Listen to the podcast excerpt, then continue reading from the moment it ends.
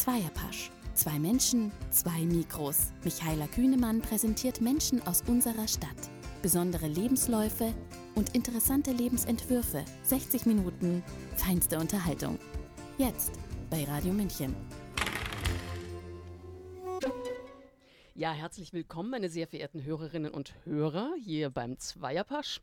Der war jetzt lang nicht mehr, dafür muss ich mich entschuldigen, weil vor zwei Wochen war die Eröffnung vom Klimaherbst.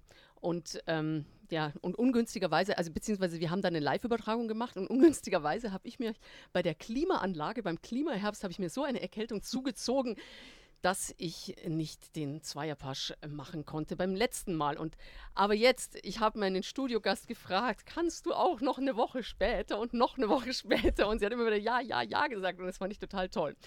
Heute ist nämlich zu Gast bei mir im Studio eine Frau, die mit ihrer Lebensgefährtin und deren Sohn eine Familie hat. Und bald kommt sogar noch ein zweites Kind dazu. Es gibt ja viele Menschen in unserer Gesellschaft, die das zwar akzeptieren, aber sie wollen es nicht Familie nennen der Begriff Familie soll nur für Heteropaare gelten. Also Menschen, die sich aus äh, Paaren, die aus Mann und Frau bestehen. Obwohl es ja heutzutage auch in Heterofamilien die unterschiedlichsten Konstellationen gibt. Also siehe Patchwork Family zum Beispiel. Dass es auch anders funktioniert, hören wir heute von Serena Dost. Herzlich willkommen, Serena. Ja, hallo, guten Abend. Hast du gut hergefunden? Ja, ja, war gar kein Problem. War kein Problem. Bin mit der Tram gekommen. Ach, fantastisch, fantastisch. Lief eigentlich bei dir heute an so einem stinknormalen Tag? Also bei vielen Familien, da ist ja immer so ein Blues in der Früh. Lief heute mal so alles normal oder gab es wieder irgendeinen Blues? Heute gab es morgens keinen Blues aber am Nachmittag. Am Nachmittag. also Blues gibt es immer irgendwie in den Familien. Ja, so ist es. So ist es. Lässt sich nicht ändern. Du bist ja wahrscheinlich, so wie ich auch, oder wie die meisten Menschen in sozusagen einer Heterofamilie aufgewachsen. Aber wie normal war denn diese Heterofamilie? Gab es da vielleicht nicht auch irgendwo so einen Onkel, den versteckten schwulen Onkel, von dem keiner geredet hat? Also es war schon eine normale Heterofamilie, dachte ich immer. Irgendwann ist mir aufgegangen, dass es doch vielleicht gar nicht so normal ist, wie ich immer gedacht habe. Woran das lag, weiß ich nicht. Den schwulen Onkel gab es, glaube ich, nicht. Zumindest äh, hat er sich nicht geoutet. Ähm, ja, also mit, mit Homosexualität in der Familie hatte ich nichts zu tun, bis ich mich selbst entdeckte. Und wann war das? Ähm, boah, da war ich so 16, 17 vielleicht. Ja, so um den Dreh. Habe ich mich verliebt in eine Frau, war mit einem sehr tollen jungen Mann zusammen und ähm, naja, irgendwann äh, ist es so ein bisschen gekippt, dass ich gemerkt habe, das Mädel mag ich irgendwie lieber. Und dann, tja, dann war die Kacke am Dampfen. Erstmal. Ja, das stimmt. Es ist, kann ich aus eigener Erfahrung ja mhm. sogar sagen, dass dann immer erstmal die Kacke am Dampfen ist.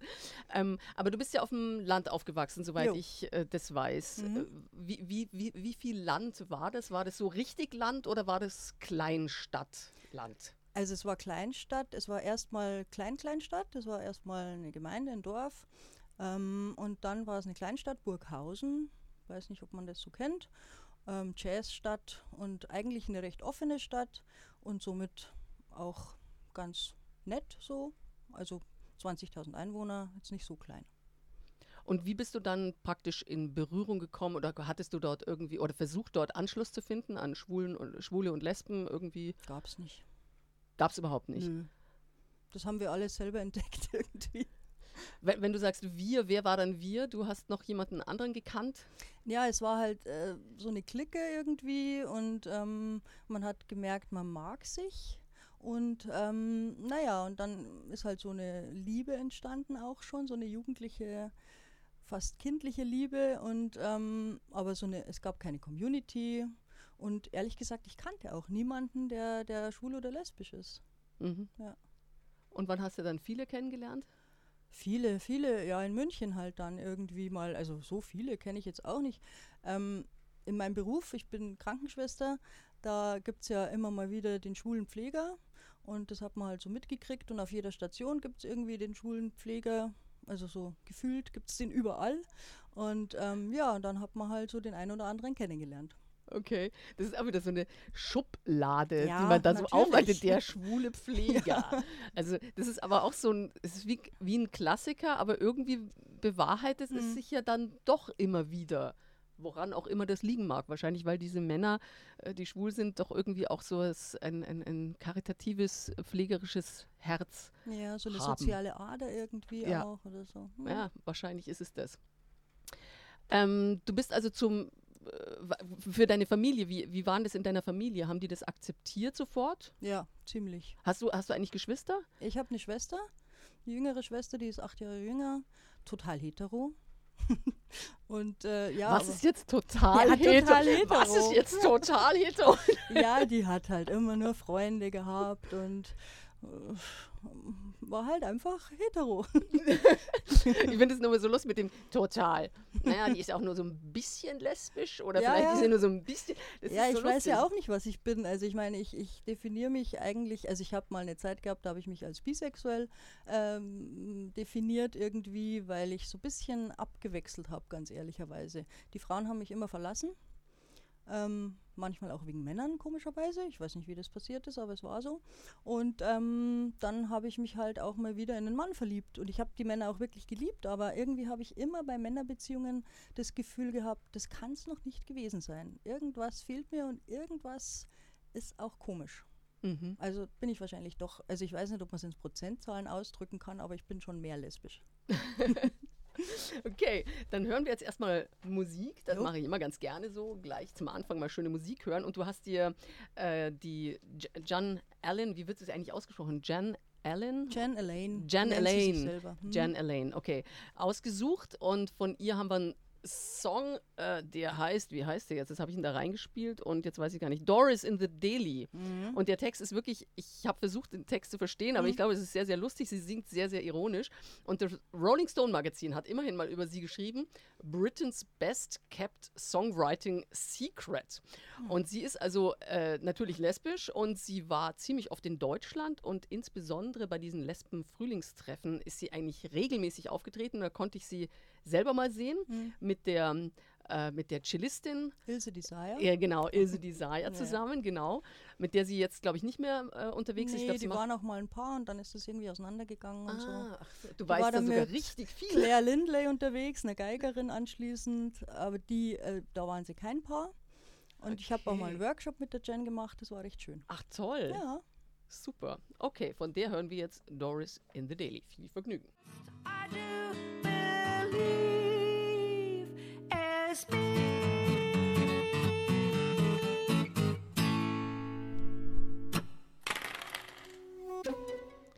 Doris in the Daily von Jan Elaine. Jan Elaine, jetzt habe ich es wieder falsch ausgesprochen, oder? Jan Elaine? Elaine, Mhm. Jan Elaine, okay, aus Great Britain. Und zu Gast bei mir im Studio beim Zweierpasch ist Serena Dost und sie hat mit ihrer Frau, Frau oder Freundin eigentlich? Freundin offiziell. Offiziell Aber sie Freund- ist meine Frau. Okay, Frau, dann sagen wir doch Frau. Das Ja. finde ich eigentlich auch viel schöner. Okay. Hat mit ihrer Frau zusammen einen Sohn und es kommt bald noch ein zweites Kind dazu, was sehr, sehr spannend wird wahrscheinlich. Und deswegen würde ich jetzt gern mal über deine Familie sprechen, weil aus dem Vorgespräch, da hast du mir erzählt, ihr seid seit sechs Jahren zusammen. Fünf. Ach, fünf. Ja, Habe ich, oh, okay. Egal. Seit fünf Jahren. Und äh, den Sohnemann, aber den gab es schon. Du bist sozusagen Mhm. eine Beutemutter oder er ist ein Beutesohn. Kann man nehmen, wie man will. Kann man nehmen, wie man will. Ähm, wir sprechen in der, der Gesellschaft immer gerne von Rollenverteilungen, ja. Und wie, wie kann man sich jetzt, oder wie würdest du deine Rolle definieren in eurem kleinen Familienbiotop? Hm.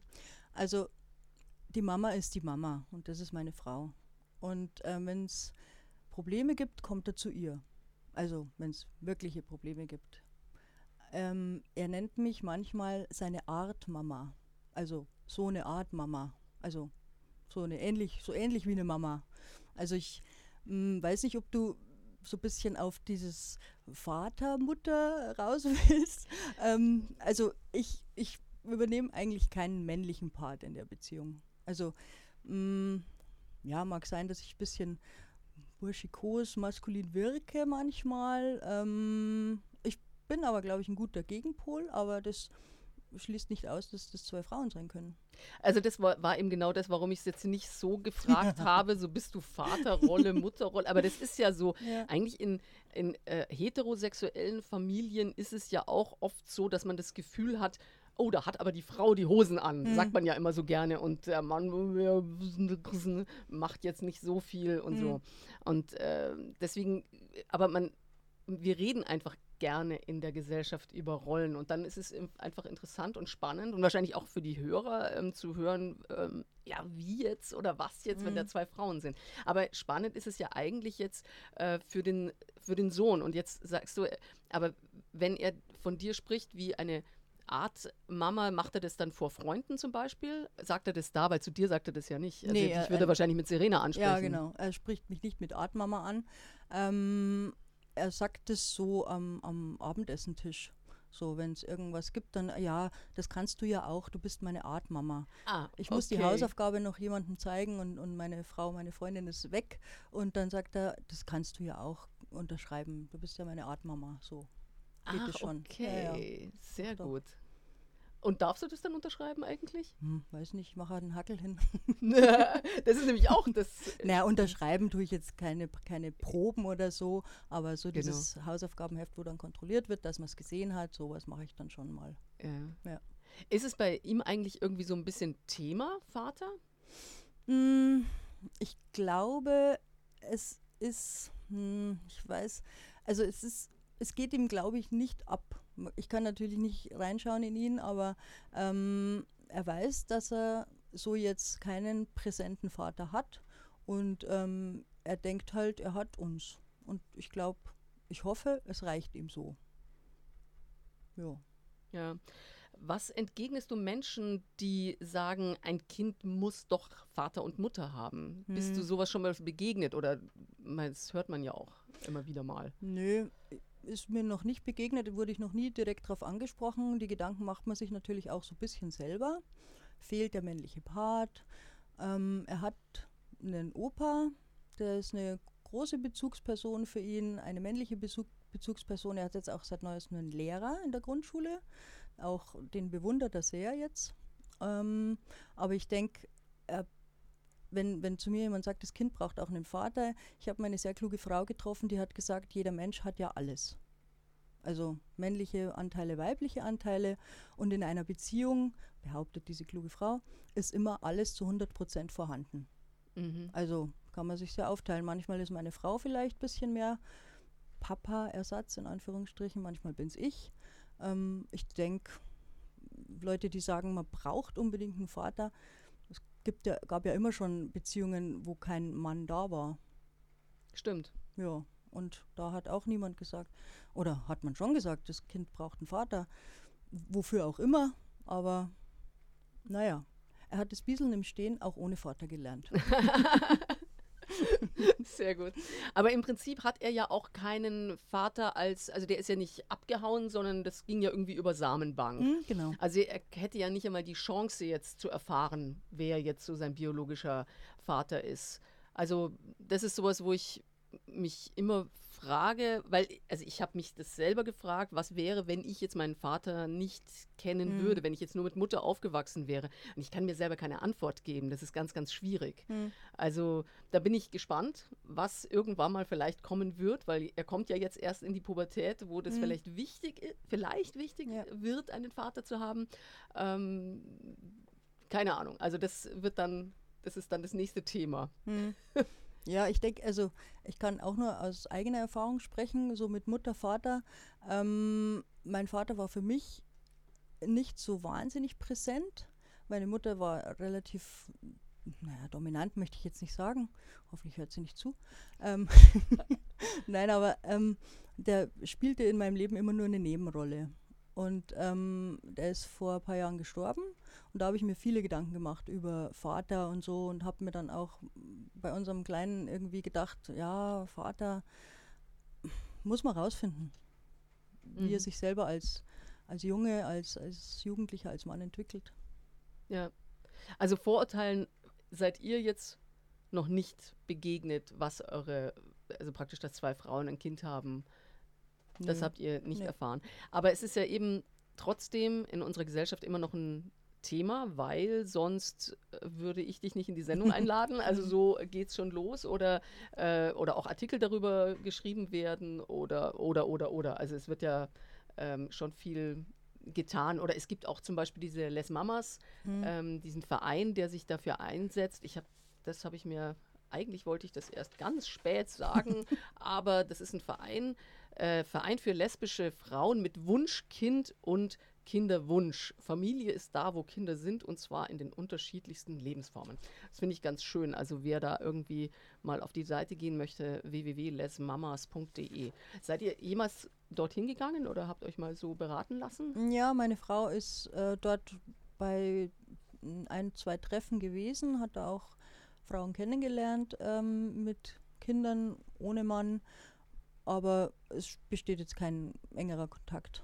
Ja, Ja. ja. Es ist jetzt nicht notwendig oder Nö, sowas. nö. Ja, genau. Und jetzt würde ich gern wieder Musik Hm. spielen, weil ähm, das hast du dir gewünscht. Das ist jetzt ein, ein, ein relativ ungewöhnlicher Titel für Radio München, weil es so, äh, sagen wir mal, Mainstream ist. Äh, kann, kann man schon so sagen. Ein Titel von ABBA, äh, Our Last Summer. Und ähm, gesungen wird es aber wirklich von allen möglichen, die da mitgesungen Da steht es irgendwie, die Amanda Seyfried, äh, Colin Firth, Meryl Streep, Pierce Brosnan und warte mal, und der Stellan Stargard oder so ähnlich heißt der. Ähm, die singen alle dieses Lied von aber aus dem Film Mamma Mia und es ist wunderschön, es ist wahnsinnig kitschig. Ihr werdet alle einen Ohrwurm haben. Viel. Vergnügen. I can still recall our last summer, memories that remain.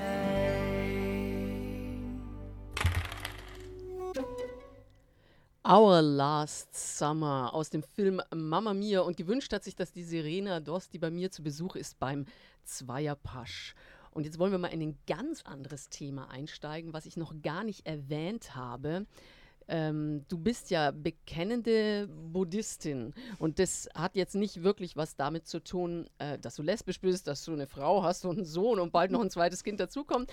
Aber ähm, äh, irgendwie bist du ja in Bayern aufgewachsen und Bayern ist jetzt nicht, nicht das buddhistische Land, was man so kennt. Wahrscheinlich bist du getauft, bist du katholisch oder evangelisch getauft? Ja, ich bin katholisch getauft. Katholisch getauft. Mhm. Und ähm, irgendwann kam es dazu, dass du, äh, oder wann hast du überhaupt das erste Mal vom Buddhismus gehört?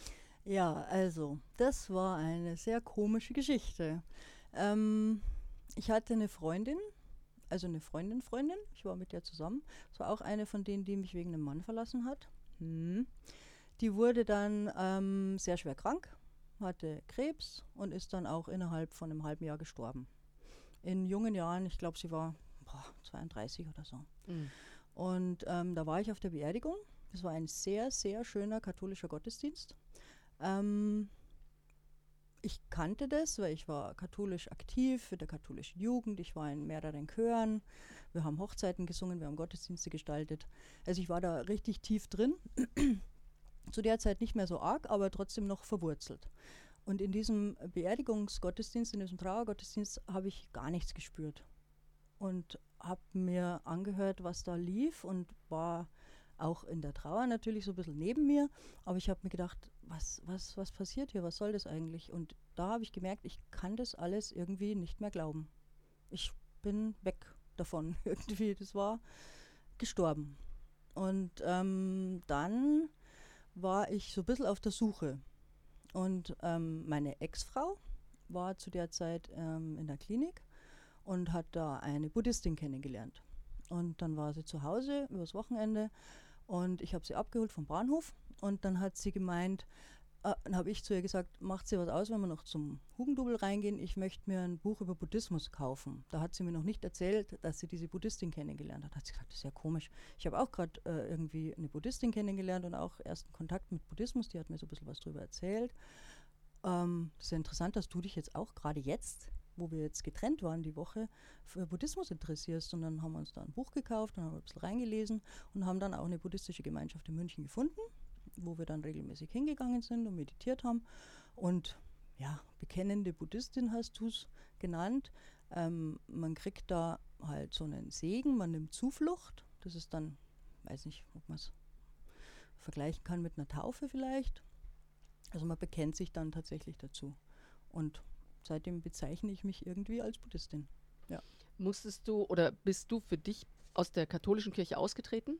Das habe ich schon vorher gemacht, einfach weil ähm, wir haben 2002, gehe- nee, doch, 2002 geheiratet und haben dann festgestellt, ähm, die katholische Kirche möchte uns eigentlich gar nicht haben. Ja. Meine Ex-Frau war evangelisch und dann sind wir gemeinsam, damals haben wir ganz auf dem Land gewohnt, am Schliersee, zu der Gemeinde und haben gesagt, wir wollen aus der Kirche austreten. Dann haben wir sogar noch Mengenrabatt gekriegt, weil das kostet normalerweise hätte das 20 Euro pro Person und so haben wir es 20 für uns beide gekriegt, das war ganz praktisch. Und dann sind wir ausgetreten, aber das war schon bevor wir mit dem Buddhismus in Berührung gekommen sind. Ja. Okay. Ja, ja, das stimmt. Ich meine, klar, wenn man in der Kirche ist, also gerade also grad die katholische Kirche ist jetzt nicht wirklich ähm, Homosexuellen freundlich. Ja. Obwohl ich auch schon mitgekriegt habe, dass gerade da ja so Ja. viele. Man weiß es nicht, man weiß es nicht. Ja. Ja, genau. So ist es. Und ähm, also man hätte doch eigentlich dann so sozusagen, der Buddhismus wird jetzt in Deutschland oder in Bayern nicht für voll genommen. Also du hättest jetzt auch katholisch bleiben können, Ja. also rein offiziell und trotzdem äh, dich buddhistisch segnen lassen können. Natürlich. Ja, genau. Äh, wie praktiziert man Buddhismus? Du hast vorhin Meditation gesagt, Mhm. aber gibt es irgendwie eine Art Tempel oder wenn, wenn die Gemeinschaft, wo trifft die Mhm. sich? Also es gibt mehrere buddhistische Vereinigungen in München auch. Ähm, unser Zentrum wird es genannt, ist ein Treffpunkt und da wird gemeinsam meditiert. Sonst, also man geht halt auch auf ähm, Einweihungen, nennt man das. Da sind dann auch ähm, immer mal Lamas aus Tibet da, die dann ähm, praktisch einem Segen geben. Und das hört sich immer ein bisschen komisch an, Belehrungen. Also man erfährt halt über den Buddhismus, über die wichtigen Personen im Buddhismus, ähm, über die verschiedenen Lehrer der Schule. Also es gibt ja den, den die Gelugpa, das ist der, der Dalai Lama. Und ähm, ich bin halt in der Kamakachi-Schule. Da gibt es ein anderes Oberhaupt, der ist nicht politisches Oberhaupt, aber der ist Oberhaupt der Schule, das ist der Kamapa. Okay. Genau. Und das klingt jetzt sehr theoretisch. Ähm, also für mich also wie praktisch wie eine Art Unterricht, eine Art Geschichtsunterricht, eine Art äh, wie eine Art Deutschunterricht oder Mhm. so. Ähm, was ziehst du für dich raus oder was wird dir rübergegeben oder hast du irgendwas zu befolgen? Hm. Zu befolgen. Also so wie es die zehn Gebote gibt, jetzt sage ich jetzt Ja, mal. Es gibt, es gibt im Buddhismus tatsächlich ein, ein, ein, eine adäquate Geschichte zu den zehn Geboten, so diese zehn Ratschläge, die sich mit den zehn Geboten relativ gut decken. also auch, du sollst nicht töten, jetzt mal ganz banal. genau, ja, irgendwie. sowas in der Art, genau. Okay. Hm. Also gibt es da irgendwelche Unterschiede auch Äh, Du zu, mein, zur katholischen? gibt's schon, aber fällt mir jetzt gerade nichts ein. Also es ist nicht so dogmatisch. Es sind Empfehlungen und ähm, es ist weniger ähm, ähm, du sollst nicht, sondern eher du sollst. Du darfst, mhm. genau. Wie unterscheidet sich jetzt, also ähm, es ist ein bisschen schwierig. Ka kannst du tiefer was erzählen vom, vom, vom Buddhismus, was die Lehre ist oder was du bei der Meditation machst oder woran, also man soll ja bei, bei der Meditation, so wie ich es kenne, eher an nichts denken. Was bekommst du mit bei der Meditation? Ich bekomme sehr viel mit bei der Meditation, weil gerade in der Schule, Schule hört sich so komisch an, aber es ist halt eine buddhistische Schule, ähm, das sind oft geleitete ähm, Meditationen, wo man versucht, mit dem ähm, mit, mit Buddha oder mit dem Lehrer zu verschmelzen. Und ähm, man, man denkt nach über, also es gibt so eine einleitende Phase, da denkt man nach über, über, das, äh, über, über das Karma, wenn man es so nennen will, über Ursache und Wirkung. Praktisch äh, die, die Gedanken, Worte und Taten, die man jetzt tut, haben irgendwie einen Einfluss auf das, was passieren wird. Ähm, darüber macht man sich Gedanken und eigentlich über das, äh, was, was wichtig ist, nämlich, dass man den eigenen Geist irgendwann mal erkennt und das bedeutet halt dann Erleuchtung. Mhm. Aber Und- ich bin leider noch nicht erleuchtet. Ja, und was ist dann der Unterschied praktisch zur jetzt konventionellen Kirche? Zur christlichen Kirche? Ich denke, das Ziel ist ganz was anderes. In der katholischen Kirche möchte ich ähm, Sünden vermeiden, wobei ich da die Möglichkeit habe, dass die Sünden durch, ein, durch Gott vergeben werden, durch den Priester oder Pfarrer. Ähm, Im Buddhismus ist es so ein bisschen Eigenverantwortung. Da wird eher gesagt, ähm, alles, was du tust, tust du ja für dich und, und du schadest dir, wenn du schlechte Sachen machst. Dann kommt es irgendwann auf dich zurück. Das hört sich jetzt zwar ein bisschen an wie eine Drohung, aber es ist ja auch, also es ist ja gesunder Menschenverstand im Grunde. Wenn ich mich bescheuert aufführe, fühlen sich die anderen auch bescheuert auf und ich kriege irgendwann mal eins auf die Nase. Im übertragenen Sinne. Im jetzt. übertragenen Sinne, Ja. das ist richtig. Ähm, also ich frage mich nur, ist Buddhismus dann ja eigentlich wirklich eine Religion? Es wird oft als Philosophie oder als Lebensanschauung bezeichnet. Religion heißt ja sich irgendwo an irgendwas binden, vom Wortstamm her wohl, obwohl ich weder Lateiner noch Grieche Mhm. bin, aber ähm, äh, ich, ich binde mich an nichts, sondern ich, ich möchte eigentlich mich befreien und, und äh, Selbstverantwortung übernehmen und verantwortlich sein für das, was ich tue und möglichst vielen Wesen auch helfen dabei. Kannst du, ähm, wenn du jetzt in dieser buddhistischen Gemeinschaft bist, äh, könntest du jetzt zum Beispiel auch so eine Art Priesterin werden oder was weiß ich, das weitergeben, Mhm. was du lernst? Oder gibt es Leute, die das machen? Ja. Also es ist ja mein, es erinnert mich jetzt gerade so ein bisschen an so einen intensiveren Yoga-Unterricht zum Beispiel auch. Yoga ist ja auch sowas, wo man sagt, das praktiziert man und da muss man lange, lange, lange Yoga machen, um zu begreifen, was die Asanas, diese einzelnen Übungen einem wirklich geben Mhm. und wo es dann so hinführt. Und an das erinnert es mich jetzt gerade.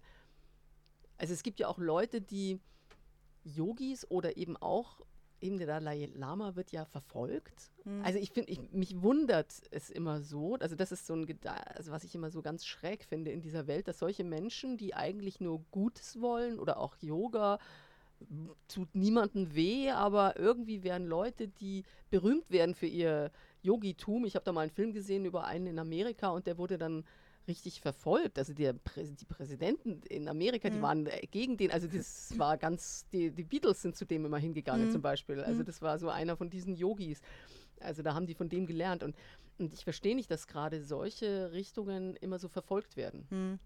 Das weiß ich auch nicht, warum das so ist, aber ich denke, dass die den, den, den Machthabern Angst machen, weil sie eben sagen, Leute, ihr seid frei, ihr, ihr seid selbst, ihr seid eigenverantwortlich, ihr ähm, müsst schauen, was ihr bewegen könnt und ähm, die stören, glaube ich. So, so berühmte Lamas auch, die stören einfach. Die passen in keine Schublade, die, die erfüllen keine, keine äh, Konventionen und die müssen einfach dann irgendwie, die sind verdächtig, glaube ich. Mhm. Hm. Ja, stimmt. Wahrscheinlich sind sie einfach verdächtig. Oder so un, unbegreiflich, die machen Sachen und die Leute finden das gut und keiner weiß so richtig warum, weil auch, glaube ich, viel Gefühl dabei ist. Mhm. Glaubst du, man sollte Religionen generell abschaffen? Nö. Es gibt so vielen Leuten was, das, das muss man nicht abschaffen. Ich denke, weil Religionen oft dafür verantwortlich, oder naja, vielleicht nicht die Religion, ja doch, sie werden oft verantwortlich dafür gemacht, dass Kriege passieren. Mhm. Also es gibt Menschen, die aus Grund religiöser, Mhm. ja, also Kriege einfach führen oder Le andere Mhm. Leute um die Ecke bringen. Also ich meine, der IS ist natürlich jetzt das extreme Mhm. Beispiel, aber die Kreuzzüge gab es auch und so. Ja. Und da kann man sich fragen, warum? Weil wenn das, ähm, ja, also wenn es keine Religionen gäbe, dann wäre Ich glaube, dann gäbe es andere Gründe, um sich die Köpfe einzuschlagen. Aber ich, ich denke, Religion hat im Grunde schon viel Nutzen auch. Weil es einfach Zuflucht gibt, weil es Halt gibt, weil es diese Gemeinschaften gibt. Wie gesagt, in meiner Jugend war das eine ganz, ganz tolle Gemeinschaft, die ich auch nicht missen möchte, die Zeit, und habe auch noch Freunde aus der Zeit. Das ist einfach dazugehören, was gemeinsam machen und auch an was glauben. Das ist ja egal, wo man ist, im Job glaubt man ja auch dran, dass man irgendwie was bewirken kann. Gemeinsam. Ich glaube, darum geht es vielleicht auch in der Religion. Mhm. Warst du eigentlich mal in Tibet oder Indien oder ich weiß nicht wo, äh, also Mhm. Tibet? äh, Also der Ursprung ist in Tibet von der Kamakachi-Linie auch. Ähm, da war ich leider noch nicht, war auch noch nicht in Indien. Ich habe den thailändischen Buddhismus mitbekommen. Ähm, ja, das war schon auch fremd, das mal in dem Land zu erleben, wie das die Leute dort praktizieren, ähm, aber auch sehr faszinierend. Wie war das? Kannst du das erzählen? Also wir haben da Tempel besucht und, und, und Watts, also in Thailand heißt es halt Wat. Ähm, da waren verschiedene Zeremonien, man hat so eine Einkleidung von den Mönchen gesehen, dann so eine Spendengeschichte, äh, wo die Menschen halt ihre Körbe bringen, um, um für das Kloster eben. Waren auch äh, weibliche, äh, also Nonnen auch da. Ähm, es war sehr beruhigend alles. Die Leute waren sehr friedlich, die hatten immer unglaublich saubere Füße. Wir hatten dreckige Füße und die hatten so saubere Füße alle. Das sieht man ja, wenn die die Schuhe ausziehen und barfuß dann im Tempel rum, auch knien. Und, und äh, das war faszinierend, wie, wie, wie, wie sauber, wie beruhigend, wie friedlich alles war. Aha. Ja. Und gibt es dann eben bei den Priestern zum Beispiel, sind da auch Frauen dabei dann beim Buddhismus? Mm. Oder dort eben jetzt in Thailand? Also in Thailand habe ich, wie gesagt, nur Nonnen gesehen. Die haben sich insofern unterschieden, dass die keine Orangenkutten hatten, die man auch so hier mal in der Innenstadt sieht, bei Mönchen, die so rumlaufen. Die hatten weiße Kutten, waren aber auch äh, die Haare sehr kurz geschoren und haben, glaube ich, ich weiß nicht aus welcher, aus welchen Beweggründen das passiert, ähm, eher so ein bisschen gedient in dem Kloster. Also da waren schon auch die Männer diejenigen, die diese Zeremonien gemacht haben, die auch die Geschenke entgegengenommen haben. Die Frauen haben halt eher so das Essen vorbereitet, haben so ein bisschen quasi den Haushalt im Kloster geführt. So kam es rüber.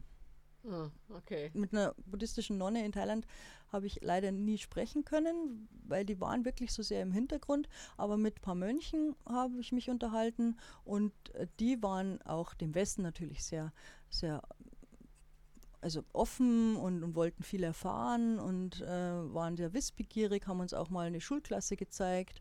Ähm, sehr, also es war echt ganz interessant, wollten viel wissen und ja, waren einfach auch fasziniert von uns wiederum. Wir als Frauenpaar da auch wieder. Und ich weiß nicht, ob die das dann so realisiert haben, aber es war es, auch ohne Vorbehalte. Also es war ein Ah ja, tolles okay. Erlebnis. Ja. Es ist interessant, ja, weil klar, mhm, ja, so stelle ich mir den Buddhismus dann eben auch vor. Mhm. Also dass er eben, äh, wenn im, in Deutschland jetzt zum Beispiel eben Frauenpaare sind oder äh, ja eben hier Frauen den Buddhismus äh, sozusagen gleich äh, gleichwertig zu den Männern betreiben oder so, dass da keine Unterschiede sind, Mhm.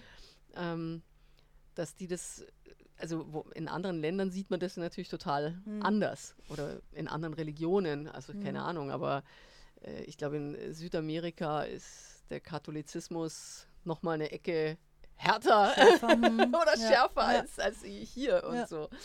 Also, und das ist, finde ich schon echt sehr spannend. Ist lustig.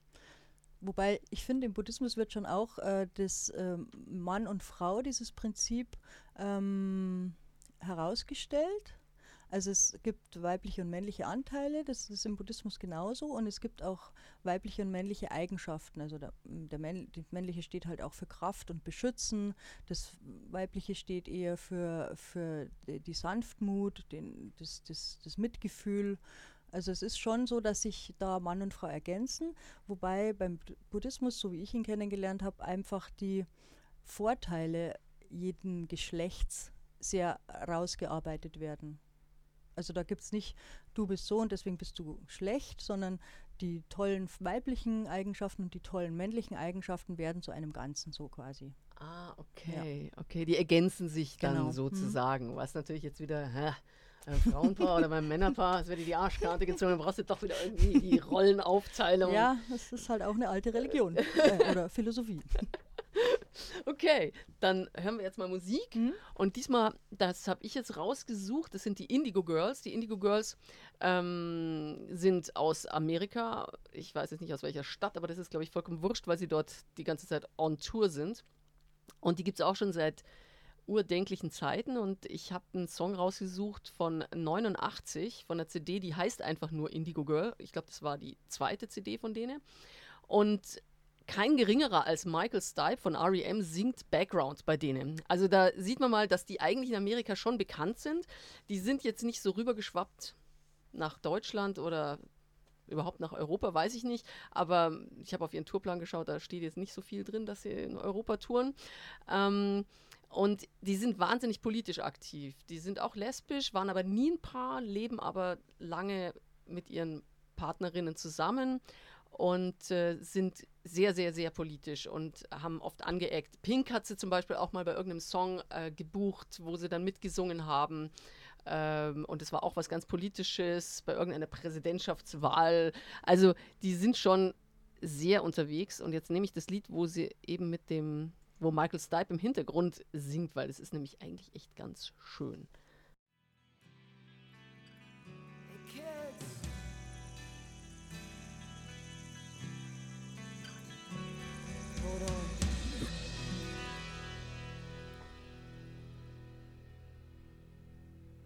Kid Fierce von den Indigo Girls. Und Sie hören den Zweierpasch. Und bei mir zu Gast im Studio ist die Serena Dost. Und sie wohnt, lebt mit ihrer Frau und ihrem Sohn in München. Und bald kommt ein zweites Kind dazu und schon im Dezember, gell? Mhm. Wisst ihr eigentlich, was es wird? Ein liebes kleines Mädchen. Ein Mädchen, Ja. na Gott sei Dank, damit da, damit da irgendwie ein, ein gleichmäßiges äh, Gewicht bei den Kindern besteht.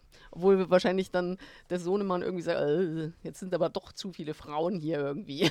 Hm, nö, glaube ich jetzt nicht. naja, wird der Hahn im Korb, ganz klar. Eben. Logisch. Ähm, bei, bei euch ist es jetzt so, deine, deine Frau trägt jetzt sozusagen das Kind aus. Hättest du nicht auch gerne ein Kind bekommen? War das irgendwie mal so ein bisschen Diskussion oder so, dass du jetzt ein Kind austrägst oder nicht? Ähm, nö. Nicht. Kurze Antwort, nö. Nein, also ähm, ich bin vier Jahre älter als meine Frau. Ich habe ähm, wahrscheinlich, sie hat wahrscheinlich gesünder gelebt als ich. Die ein bisschen über 40 Jahre bisher.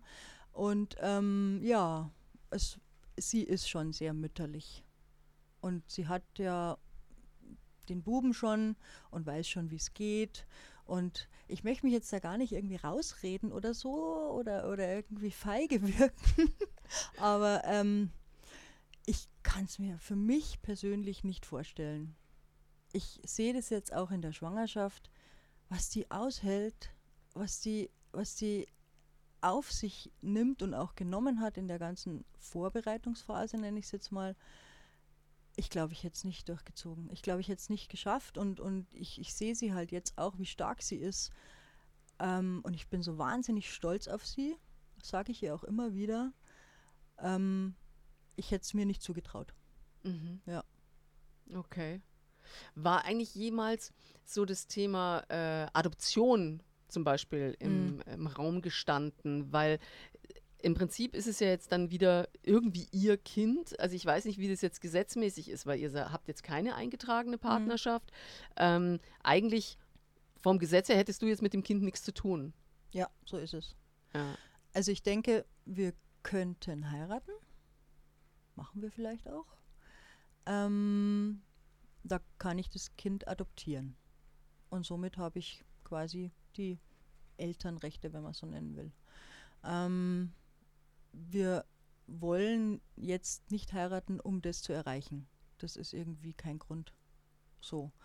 Ähm, aber Adoption ist, glaube ich, wahnsinnig schwierig in Deutschland. Also, Außer man heißt Patrick Lindner. ja. Der, oh, ja. Also ist so, ne? Ja, ja, glaub, das weil stimmt schon. Das Geld stimmt äh, spielt da, glaube ich, eine große Mhm. Rolle oder eben der Einfluss. Ja, Der genau. Einfluss, sagen wir mal ich so. schon. Ja. Das berühmte äh, Vitamin B. Hm. Ähm, und wie, wie stellst du dir jetzt so ein bisschen die, äh, also ich, ich weiß nicht, ähm, wie nervös bist du? Schon So. ziemlich. Ja, Wirst du bei der, bei, der äh, bei der Geburt wirst du dabei sein? Selbstverständlich. Selbstverständlich. Da will ich schon mithelfen. Irgendwie. Ja. Wird es eine Hausgeburt oder? Ähm, das ist noch nicht ganz raus. Also wir sind ordentlich angemeldet in einer Münchner Klinik. Ähm, der Bub wissen, ist eine Hausgeburt, also hausgemacht, Hausgeburt. Ähm, aber meine Frau ist jetzt halt auch acht, fast neun Jahre älter als bei der ersten Schwangerschaft und Geburt. Und boah, wir wissen es noch nicht. Also es, es kommt, wie es kommt. Aber wir haben die kommt. Sicherheit, in eine Klinik gehen zu können. Und von dem her schauen wir mal. Gut. Hm. Wie stellst du dir die Zukunft vor für eure kleine Familie? Die Zukunft. Ich hoffe, ich kann viel geben. Ich hoffe, wir wachsen sehr, sehr gut zusammen. Ähm, ich hoffe, ich kann es bewältigen. Es ist ja Neuland für mich mit einem Säugling dann. Ähm, aber ich bin eigentlich sehr zuversichtlich. Ist es eigentlich, kannst du auch mal, du, du müsstest dir, glaube ich, wahrscheinlich unbezahlten Urlaub nehmen oder so für Mach Mutter. auch, ja. Machst du, Mhm, okay, für diese mhm. Mutterschutzzeit irgendwie. Ja, also ich könnte Elternzeit nehmen. Ich habe im Personalbüro bei uns eine total tolle Beratung gekriegt auch. Und ähm, das könnte mir auch nicht verwehrt werden. Das ist wohl so, wenn man zusammen lebt und auch nicht verheiratet oder verpartnert ist, kann man ähm, Elternzeit nehmen. Ähm, mit dem Elterngeld, da müssen wir gar nicht anfangen. Die, das würde ich nicht kriegen. Also das ist nochmal irgendwie ein, eine andere Schiene wohl. Ähm, aber ich nehme jetzt unbezahlten Urlaub, weil ich mir das schon vorher so ausgedacht habe. Ähm, macht für mich keinen Unterschied. Ich muss nicht um meinen Arbeitsplatz fürchten und ähm, ist auch genehmigt, alles schon in trockenen Tüchern. Und ich kann das machen, ich will das auch. Ich nehme auch die, die finanziellen Einbußen in Kauf. Ja, also nicht zu lange, jetzt mal, ich glaube sechs Wochen sind es. Das geht schon mal. Ja. Ja. Okay.